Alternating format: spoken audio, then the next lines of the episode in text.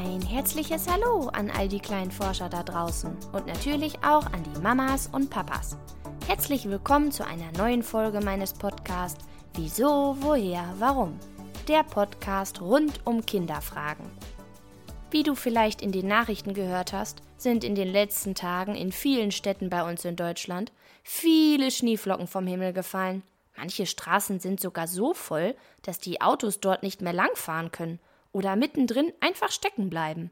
Und weil die Schneeflocken eigentlich ein absolutes Phänomen sind, habe ich mich für dieses Schneespezial entschieden. Du erfährst heute, wie Schnee entsteht, ob eine Schneeflocke immer gleich aussieht und vieles mehr. Wie heißt es so schön in dem wohl bekanntesten Lied über Schneeflocken? Schneeflöckchen, Weißröckchen, wann kommst du geschneit? Du wohnst in den Wolken, dein Weg ist so weit. Doch stimmt das? Und wie das wohl aussieht? Hat in den Wolken jede Schneeflocke ein kleines Zimmer? Schauen wir doch mal, wie Schnee eigentlich entsteht. Wie du bestimmt schon weißt, muss es für Schnee ziemlich kalt sein. Am besten ist es, wenn es ungefähr 0 Grad warm bzw. kalt draußen ist. Dann ist die Wahrscheinlichkeit am höchsten, dass es schneit. Die Entstehung der Schneeflocken beginnt mit dem sogenannten Wasserstoff und der Luft. Durch Wind und Sonne verdampft ständig das Wasser, was wir auf der Erde haben, zum Beispiel in Meeren, Seen oder Flüssen. Dieser Wasserdampf, der dann entsteht, steigt gemeinsam mit der Luft immer höher in den Himmel. Da besonders im Winter die Temperaturen immer niedriger werden, je höher dieser Dampf steigt, wird auch der Wasserdampf immer kühler. So entstehen langsam größere Wassertropfen.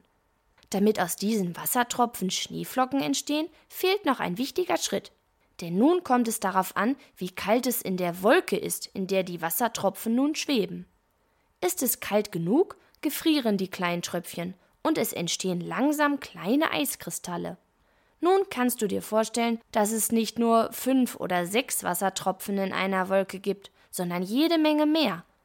Und wenn die alle fest und immer größer werden, ist bald kein Platz mehr in der Wolke. Und wenn immer mehr neuer Wasserdampf dazukommt, werden auch die Kristalle immer schwerer und fallen irgendwann als Schneeflocken auf unsere Erde.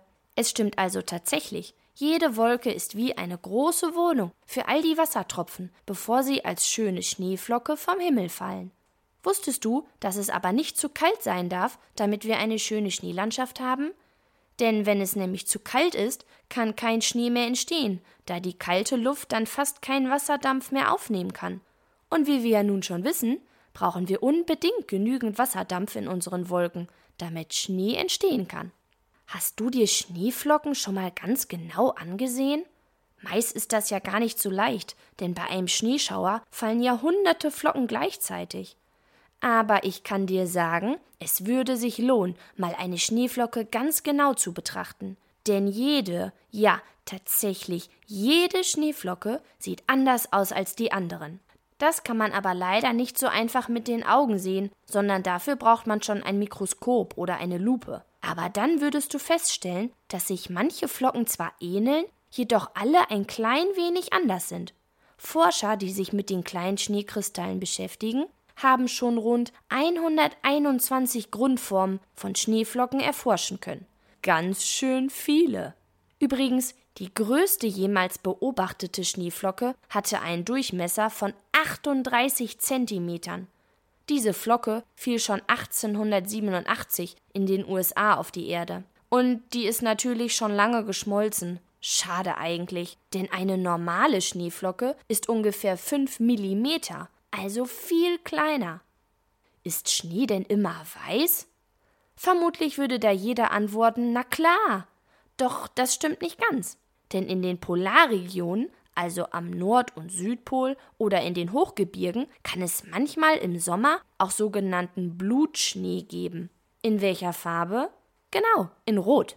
Der ist dann etwas rot, weil dort klitzekleine Teile von Algen in den Schneekristallen sind. Verrückt, oder? Zum Schluss möchte ich dir gerne noch ein kleines Experiment vorschlagen, das man ganz einfach mit Schnee, Ausstechförmchen, zum Beispiel vom Plätzchenbacken zu Weihnachten, bunte Kreide oder Lebensmittelfarbe oder Gemüsesaft, zum Beispiel Möhre oder rote Beete, und einer festen Unterlage machen kann. Wenn du all das zusammen hast, sammelst du mit einem kleinen Eimer genügend Pulverschnee. Nun schüttest du den Schnee auf eine feste Unterlage und drückst ihn fest mit deinen Händen zusammen. Vielleicht können Mama und Papa dir auch dabei helfen. Drückt so lange, bis eine etwa zwei Zentimeter feste Schneedecke entsteht. Nun kommen die Ausstechförmchen zum Einsatz. Steche nun wie beim Plätzchenteig die Form aus. Suche dir nun einen schönen Ort aus, den du mit deinen Schneekeksen verschönern möchtest. Dort klopfst du die Ausstecher vorsichtig aus und nun kannst du noch einen schönen Sternstaub über deine Kekse pusten, dann sehen sie noch viel schöner aus. Dafür musst du deine Kreide zermahlen und dann einfach über die Kekse pusten. Ein kleiner Tipp: Besonders schön sieht das abends aus, wenn du selbst leuchtende Kreide nimmst. Viel Spaß beim Ausprobieren. Ganz schön toll, was die Natur uns da so zaubern kann.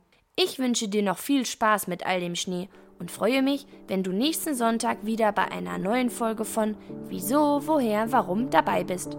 Bleib neugierig, deine Christina.